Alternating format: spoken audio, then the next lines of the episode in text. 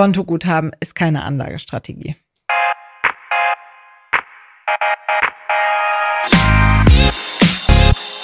What the Finance ist eigentlich los mit dem Sparbuch? Und wohin solltest du dein Geld vielleicht besser in Zukunft packen? Herzlich willkommen bei What the Finance, dem Finanzpodcast für Frauen von und mit der Brigitte Academy. Mein Name ist Laura Heyer, ich bin Redakteurin und Finanznewbie. Und wir bringen für dich alle zwei Wochen Finanzen auf den Punkt. Bevor es losgeht, hier noch ein kleiner Hinweis in eigener Sache. Bald startet unsere Masterclass Finanzen der Brigitte Academy. In unserem achtwöchigen Video-Online-Kurs lernst du zusammen mit unseren vier unabhängigen Finanzexpertinnen, wie du dich finanziell für die Zukunft ausstellst. Dazu gibt es Live-Sessions, ein Workbook und virtuelle Kleingruppentreffen. Klingt spannend? Dann schau doch einfach in die Shownotes und geh auf brigitte.de slash masterclass. Verbraucherschutzhinweis. Alle im Podcast enthaltenen Informationen dienen ausschließlich Informationszwecken und stellen in Bezug auf erwähnte Finanzprodukte weder eine Anlageempfehlung noch ein Angebot oder eine Beratung zum Kauf oder Verkauf von Finanzprodukten dar. Die Brigitte Academy Redaktion übernimmt keine Gewähr dafür, dass die dargestellten Finanzprodukte bzw. die entsprechenden Informationen für die jeweilige Nutzerin des Podcasts auch tatsächlich geeignet sind. Um heute alle Fragen rund um die Themen Tagesgeld, Festgeld, Girokonto und auch das altbekannte Sparbuch zu beantworten, habe ich mir eine Finanzexpertin ins Studio eingeladen, nämlich Lisa Hassenzahl. Und Lisa ist Finanzplanerin und auch Gründerin von Her Family Office. Und sie ist Expertin in unserer Masterclass Finanzen, unserem achtwöchigen Online-Kurs, in dem du lernen kannst, deinen eigenen Vermögensplan aufzubauen und langfristig deine Finanzen zu regeln. Lisa, schön, dass du heute mit dabei bist. Ja, hallo Laura, schön hier zu sein. Verrat mir doch mal einmal zu Anfang, das machen wir jetzt neu im Podcast und Vodcast. Was erfahren wir heute in dieser Folge? Worüber wollen wir sprechen? Ja, also du hast es schon sehr gut gesagt. Es geht vielleicht erstmal um die ganz einfach erscheinenden, aber durchaus spannenden Fragen. Was sind eigentlich die Unterschiede zwischen Festgeld, Tagesgeld, Girokonto? Was davon brauche ich? Was davon brauche ich vielleicht auch nicht? Mhm. Und worauf sollte ich achten, wenn ich eine entsprechende Bank auswähle? Aber eben auch um die Frage, wie viel Geld sollte denn auf dem Konto liegen und wie sollte die Struktur insgesamt aussehen in Sachen Rücklage, aber auch auf Seite der Kapitalanlage im Depot. Okay, ich bin total gespannt, ähm, was wir alles mitnehmen können aus dieser Folge. Ein Konto, man bezeichnet es ja immer als ich habe ein Konto, meistens ist es ein Girokonto und es kommt aus dem Italienischen, wie ich nachgeguckt habe, von Konto. Ich, ich hoffe, das war jetzt in Ordnung so und steht eigentlich für Rechnung und hat sich so im 15. Jahrhundert als Begriff etabliert. Und ich habe es gerade schon gesagt, Girokonto ist, glaube ich, den meisten ein Begriff, womit man umgeht, aber da gibt's ja noch eine weitere Range eigentlich beim Thema Konto. Ja, tatsächlich. Also die Italiener äh, waren ganz weit vorne im Bankensystem, wie man merkt, im 15. Jahrhundert. Das stimmt auch.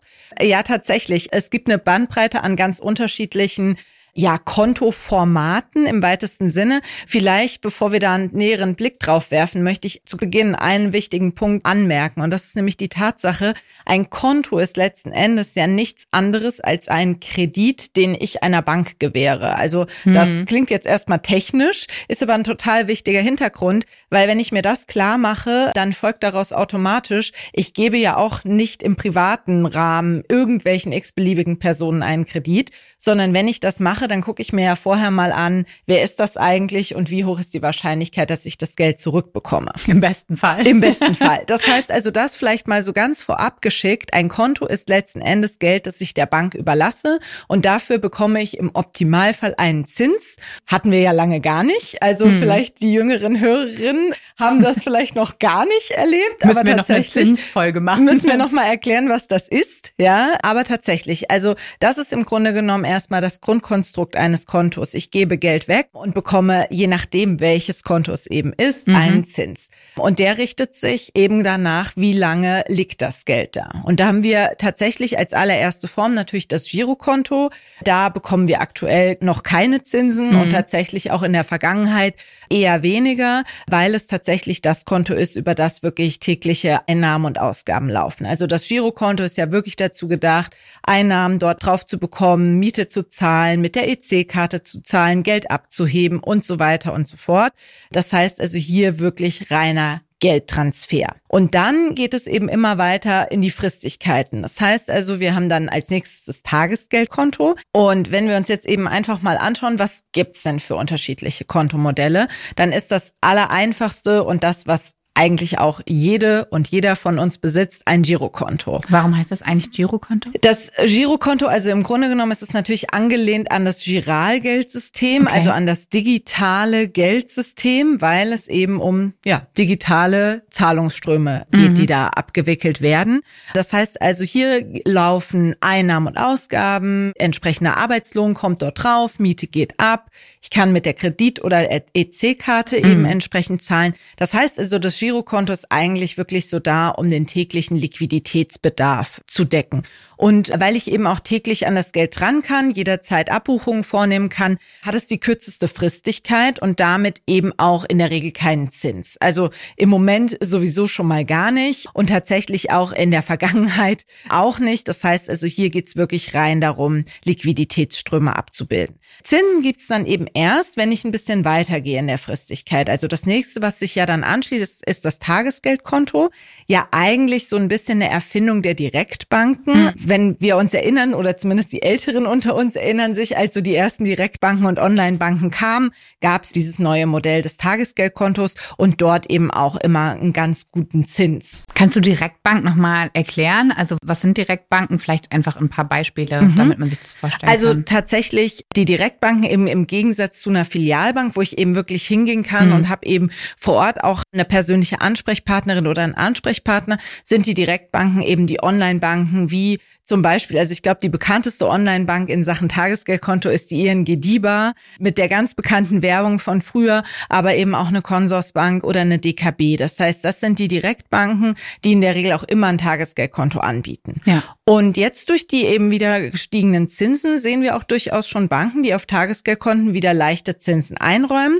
Was ist die Besonderheit? Ich kann dort in der Regel nicht direkt überweisen. Das heißt also, okay. also, das Tagesgeldkonto ist nicht direkt gekoppelt an den Zahlungsstrom. Strom, hm. sondern ich muss dann immer rüber überweisen auf das Girokonto, um dann eben irgendwelche Überweisungen oder Bezahlungen vornehmen zu können.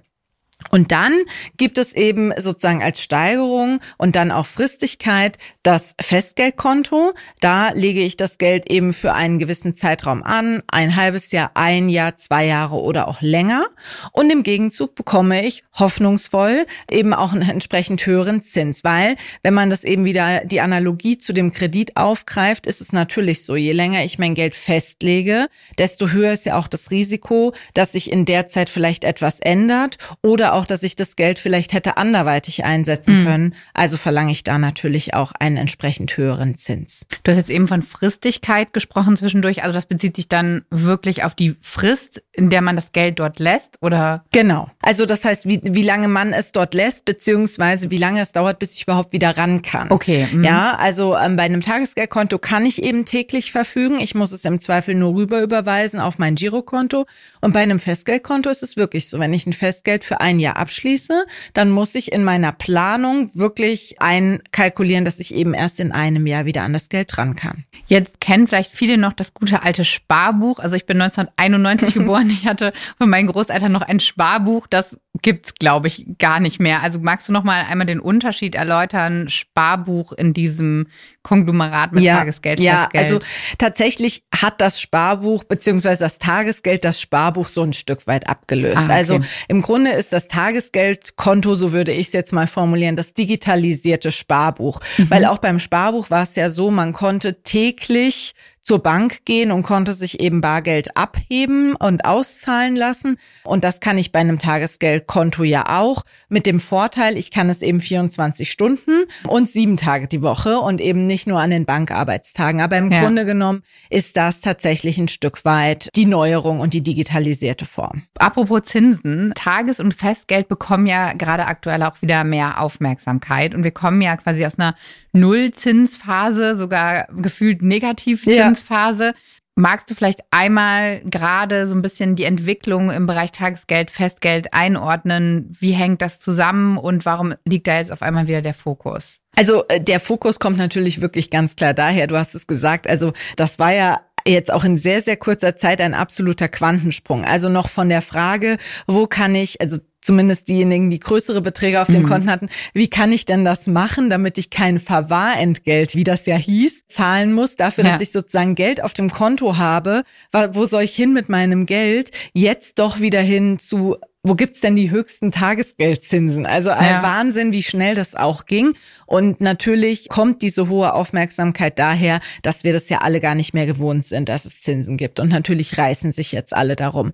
An der Stelle auch einfach wirklich mal ganz klar der Hinweis, da echt Ruhe zu bewahren. Ja, also ich weiß, es mhm. sind aufregende Zeiten, aber man muss hier wirklich ganz genau gucken, lohnt sich dieser Aufwand jetzt wirklich für 0,02 Prozent oder wie auch immer mehr, da jetzt mhm. irgendwie irgendwie äh, hin und her zu wechseln oder Risiken einzugehen. Aber dazu komme ich auch gleich nochmal. Was lohnt sich wirklich und was nicht? Aber woher kommt es natürlich? Naja, das kommt eben generell aus dem deutlich gestiegenen Zinsniveau, das wir haben. In der Folge aus der extrem hohen Inflation durch mhm. Corona, durch den Ukraine-Konflikt. Das alles hat ja eben entsprechend dazu geführt, dass wir extrem hohe Inflationsraten hatten und die Zentralbanken sowohl vor allem natürlich auf US-Seite, aber eben auch auf europäischer europäischer Seite die Leitzinsen, also die zentralen Orientierungszinssätze angehoben haben. Und damit steigt natürlich auch generell das Zinsniveau. Aber was stellen wir fest? Lange nicht so schnell wie an anderer Stelle. Also wenn ich einen Kredit aufnehmen möchte oder eine Baufinanzierung möchte, muss ich deutlich mehr Zinsen zahlen, als ich auf dem Tagesgeldkonto oder Festgeldkonto bekomme. Mhm. Das heißt also hier schon mal der erste Zusammenhang. Ja, die Zinsen steigen, aber lange nicht so schnell. Und B ist es natürlich auch so, die Inflation ist so hoch, das sei auch gesagt. Also nur weil wir jetzt wieder Zinsen auf dem Tagesgeldkonto haben, heißt es nicht, dass das das Rätsels Lösung und die, mhm. die beste Anlagestrategie ist. Ja, ich glaube, wir sprechen bei Tagesfestgeld. Ich glaube, Festgeld 2,5 Prozent kann man gerade bekommen. Die Inflation ist bei sieben, rund sieben, sechs oder also acht, genau, acht Prozent. Ja, ja. ja und, und vor allem haben wir im Moment auch wirklich ja noch das Phänomen, dass wir diese Tagesgeldzinssätze von zwei oder mehr Prozent, die sind in der Regel ja zeitlich und auch was den Betrag angeht begrenzt. Da ist es natürlich verlockend zu sagen, oh, ich mache mir da jetzt ein Konto auf und nehme diese zwei Prozent mit. Und natürlich kann man das machen, aber wie gesagt, das kann oder sollte nicht die Anlagestrategie und die zentrale Strategie sein. Man kann das machen und mitnehmen, wenn es sich anbietet, aber da jetzt die ganze Energie drauf zu setzen, ist vielleicht auch ein bisschen überzogen. Zumal man eben sagen muss, also auf der Tagesgeldseite ist es durchaus interessant, wirklich diese Zinsen mitzunehmen und natürlich ein bisschen zu schauen. Was aber ganz klar im Moment aus meiner Sicht unattraktiv ist, in aller Regel sind die Festgeldzinsen. Also wenn man sich mal anschaut, wo liegt der Leitzins? Das ist sowieso mal was ganz anderes. Und was bekomme ich auf dem Festgeld geboten? Eben auch ab einer Fristigkeit von einem Jahr oder länger. Dann muss man sich schon die Frage stellen, bin ich bereit, dieses Risiko und dieses Jahr Verzicht wirklich einzugehen für den entsprechenden Zinssatz? Zumal es gibt ja inzwischen auch über Online-Anbieter die Möglichkeit, eben europaweit oder teilweise sogar weltweit Festgeldkonten zu eröffnen. Mhm. Auch bei Banken, die natürlich höhere Zinsen bieten, da wirklich auch immer darauf achten, warum zahlt diese Bank diese Zinsen? Diese Zinsen. Und ist es mir dieses Risiko wert, eben entsprechend bei einer Bank äh, mein Konto und damit mein Geld zu verwahren, die vielleicht eine gewisse Unsicherheit mit sich bringt? Also da muss man eben wirklich auch immer schauen. Ganz klar, man darf den gesunden Menschenverstand da einfach mhm. nicht vergessen. Ja? ja. Also das ganz wichtig. Deswegen Festgeld für mich im Moment in aller Regel eigentlich unattraktiv. Mhm. Insbesondere wenn man es eben vergleicht und sagt, ich könnte mir dafür vielleicht auch ein Geldmarktfonds kaufen, also ein entsprechendes Instrument in meinem Depot, was ich dort in meine Anlagestrategie mit einfließen lassen kann,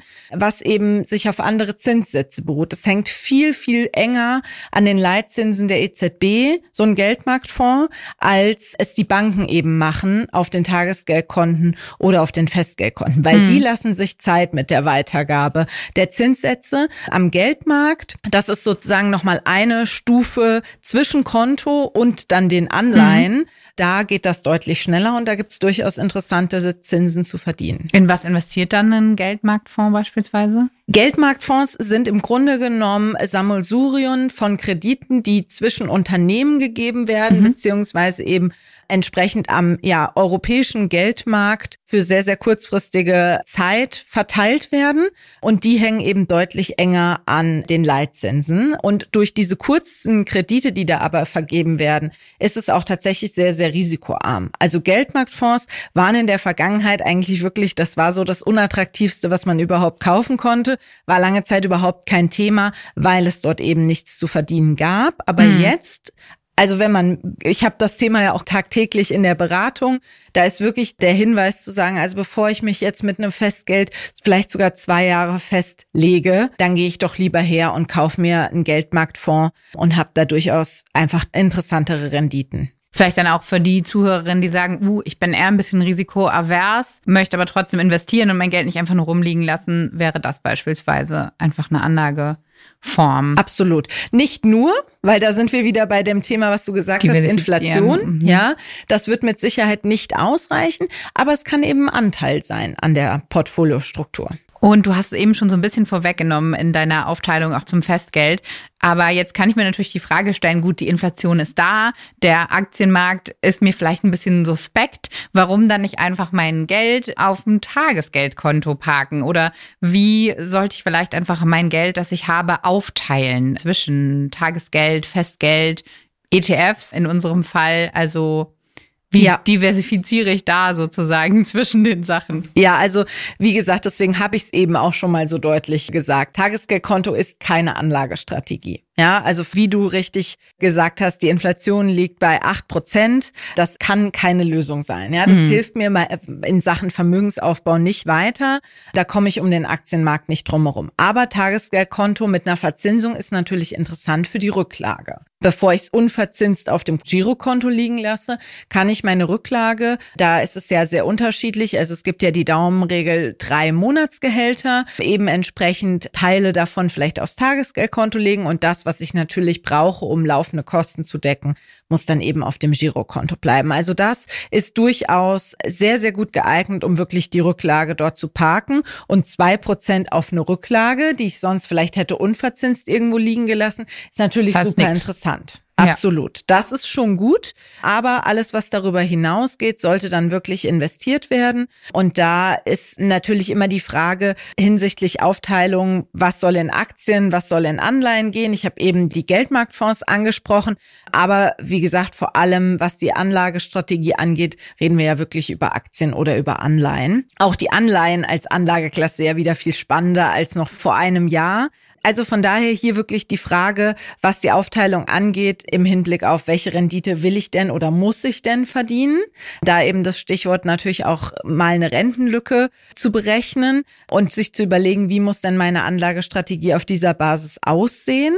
Und dann kann ich mir eine Aufteilung einfallen lassen. Hier die Daumenregel ist grundsätzlich, also zu sagen, okay, ich brauche mal mindestens 50 Prozent Aktien, damit ich auf eine gute Größenordnung kommt, was die Renditeerwartung angeht, damit ich auch eine Chance habe, die Inflation auszugleichen. 70-30 ist ja häufig so ein Portfolio, was gerade auch für jüngere Anlegerinnen entsprechend im Raum steht, also 70 Prozent Aktien, 30 Prozent Anleihen. Und das kann auf jeden Fall mal eine Zielstruktur sein. Mhm. Und dann kommt es ja immer darauf an, wie komme ich dahin? Also wenn ich jetzt sage, ich fange über monatliche Sparraten an, dann macht es mit Sicherheit erstmal Sinn, nur mit Aktien anzufangen, damit ich nicht von vornherein mit angezogener Handbremse losfahre. Ja? ja, wenn ich eben anfange, mein Depot aufzubauen, dann ist dieses Risiko, selbst wenn ich nur in Aktien investiere, also in ETFs, auf Aktienindizes genau. investiere, recht überschaubar. Mhm. Wenn ich natürlich größere Beträge zu investieren habe, aus Schenkungen, Erbschaften oder weil ich es bisher auf dem Konto angespart habe, dann muss ich mir natürlich schon überlegen, wie teile ich das auf? Mache ich vielleicht die Anleiheseite über eine Einmalinvestition und die Aktienquote, die baue ich mir Schritt für Schritt über einen Sparplan auf. Das ist immer eine sehr gute Variante, weil ich damit Risiko streuen kann. Gerade wenn ich eben auch erst anfange, kann ich mich so ganz gut an die Schwankungen am Aktienmarkt gewöhnen. Hm. Das wäre jetzt auch noch meine Frage gewesen, wenn ich jetzt einfach für Beispiele, also wenn ich jetzt einen Betrag habe, wie teile ich den auf? Auf mein Tagesgeldkonto, auf meinen Fonds oder beziehungsweise auf meinen Sparplan? Was sind so Beträge? Sagen wir mal, ich habe 15.000 Euro, damit mhm. man es einfach mal ein bisschen verbildlich hat. Mhm. Wie würdest du es aufteilen? Was soll wohin? Also wie gesagt, von den 15.000 Euro, das kommt jetzt natürlich darauf an, wie hoch das Monatsnettogehalt ist, würde ich auf jeden Fall mal mindestens zwei bis drei Nettogehälter als Rücklage sehen. Weil das muss man eben schon einfach sagen, alles, was in Wertpapiere geht, egal ob übrigens Anleihen oder Aktien, ist erstmal investiert und das sollte ja langfristig dort bleiben, eben einfach, um die Schwankungsrisiken zu minimieren. Deswegen also zwei bis drei Monatsgehälter sollten Rücklage sein. Und die Differenz, die kann ich eben sehr gut, also wenn wir jetzt mal sagen, das wären, um es einfach zu rechnen, 6.000 Euro, dann ja. bleiben 9.000 Euro entsprechend übrig. Und da ist es durchaus so, dass man eben hergehen kann, auch je nach Risikobereitschaft. Und könnte jetzt, hätte ich jetzt auch keine Bauchschmerzen mit, das komplette Geld in Aktien erstmal zu investieren, ja, vielleicht nicht auf einen Schlag, sondern eben schrittweise über Sparpläne. Wenn ich so einen größeren Betrag habe, kann ich die monatliche Sparrate auch einfach etwas größer wählen und kann zum Beispiel sagen, ich mache neunmal 1000 Euro. Ja, mhm. dann habe ich natürlich aber erstmal nur Aktien. Je nachdem, wie alt ich bin, wie meine Gesamtsituation aussieht, könnte ich aber auch hergehen, könnte sagen, also von den 9000 Euro nehme ich 3000 Euro, die investiere ich in Anleihen. Auch da gibt's ja inzwischen, wie gesagt, gute Renditen zu verdienen. Und die anderen 6000 Euro, die nehme ich und investiere sie in den Aktienmarkt. Na, dann habe ich eigentlich ein sehr ausgewogenes Portfolio ähm, mit einer entsprechenden Mischung aus Aktien und Anleihen und habe hier schon mal eine Zielstruktur aufgebaut, auf der ich dann auch weiter arbeiten kann mit Sparplänen entsprechend vorgehen Und meinen Notgroschen habe ich dann ja auf dem Tagesgeldkonto. Wie hältst du es? Trennst du Tagesgeld, Girokonto bei Banken auch oder hast du alles in einem? Macht das irgendwie Sinn oder macht das auch Sinn, mehrere Tagesgeldkonten zu halten? Das kommt natürlich darauf an, wie viel Geld auf den Konten liegen. Also mhm. da sind wir ganz unmittelbar bei dem Thema Einlagensicherung. Also grundsätzlich ist es erstmal so, dass es überhaupt nicht notwendig ist, zwingend mehrere Banken zu haben. Okay. Man wird dazu natürlich verleitet, weil dann gibt die eine Bank mal eine Sonderkondition und ja. die andere Bank eine Sonderkondition. Aber erstmal, das ist genau wie bei Depots, da scheint es so zu sein, dass man denkt, man braucht mehrere Depots. Braucht man nicht. Ja, es gibt Leute, die haben sehr große Vermögen auf einem Konto und in einem Depot. Grundsätzlich erstmal. Also von daher es ist nicht zwingend notwendig, aber natürlich Einlagensicherung bis 100.000 Euro. Mhm. Also sollte aus welchen Gründen auch immer meine Rücklage auf dem Konto 100.000 Euro übersteigen, wegen Hauskauf oder was auch immer, dann macht es natürlich schon Sinn, im Zweifel mehrere Tagesgeldkonten zu haben, auf die ich das verteile, schlicht und ergreifend, um hier eine sehr, sehr einfach herzustellende Sicherheit zu haben, dass ich eben nicht über diese 100.000 Euro komme dann macht das Sinn. Für alle anderen macht das nicht zwingend Sinn, weil es eigentlich nur die Komplexität erhöht. Du hast auch mal ganz am Anfang gesagt, man sollte sich auch angucken, bei wem man quasi seinen Kredit nimmt, also sein Konto ablegt, bei welcher Bank. Jetzt gibt's ja auch relativ viele neue Banken, vor allem auch Online-Banken, N26, Tomorrow beispielsweise, ganz viele verschiedene. Kannst du da einfach nochmal so eine Einschätzung geben? Wie steht's um diese neuen Banken und meine Konten und Sicherheiten vielleicht auch. Ja, also das Thema Bankensicherheit ja auch in den vergangenen Wochen mal wieder deutlich aufs Tableau gekommen, weil man eben auch sieht, es kann durchaus mal sein, dass so eine Bank in die Insolvenz rutscht. Also von daher, das ist nicht nur Theorie, sondern durchaus auch kann in der Praxis vorkommen. Von daher, ja, man sollte sich da schon anschauen, was ist es für eine Bank. Grundsätzlich gilt, wie gesagt, die Einlagensicherung ist wichtig. Das heißt, ich sollte mir nach Möglichkeit eine Bank suchen, die entweder in der deutschen Einlagensicherung oder in der europäischen Einlagensicherung ist. Das gilt tatsächlich auch zumindest mal für die bekannten neuen Banken. Das sind typischerweise Banken mit einer Niederlassung in Deutschland, mit einer deutschen Banklizenz.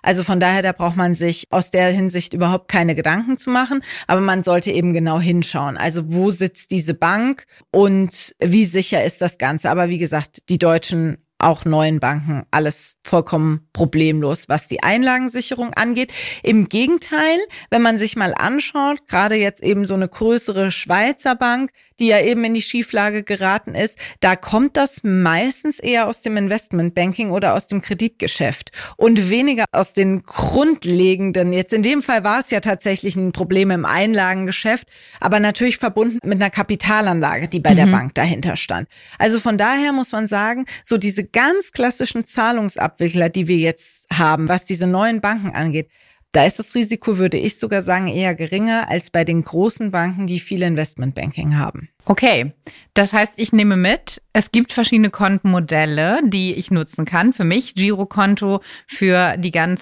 alltägliche Liquidität sozusagen, für Gehalt, für alles, was abgebucht, eingebucht wird. Tagesgeldkonto für meinen Notgroschen, der mindestens drei Netto-Monatsgehälter betragen sollte.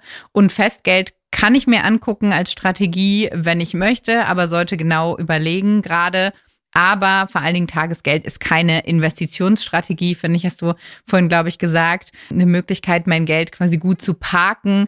Aber wenn ich langfristig Rendite, also Gewinn auch auf meine Einlagen machen möchte, dann muss ich einen diversifizierten Plan haben, über den wir auch noch in vielen anderen Folgen sprechen. Ganz genau so. Das sind aus meiner Sicht die absolut wichtigsten Punkte. So super zusammengefasst. Und ja, also man kann es weiter beobachten. Ich bin gespannt, wo die Zinsen hinlaufen. Ich bin gespannt, was die Banken noch weitergeben. Aber grundsätzlich wichtigste Regel, Kontoguthaben ist keine Anlagestrategie. Spitze, Lisa. Ich danke dir. Bis bald. Danke dir. Diese Folge ist eine Produktion der Brigitte Academy. Die Audioproduktion kommt von Dennis Krüger. Die Umsetzung lag bei Mandy Pad, Simon Prehm, Rashid Payam, Sarah Gutbrot, Christoph von Gülich und Kai Nüske. Das Grafikdesign kommt von Markus Schwager. Und bei der Konzeption und Umsetzung haben Sarah Wendelborn, Anne Kästner, Cindy Pusch, Hanna Griesenberg, Marie Schümann und Robin Aldag unterstützt. Und ich bin Laura Heyer, eure Hostin. Bis bald.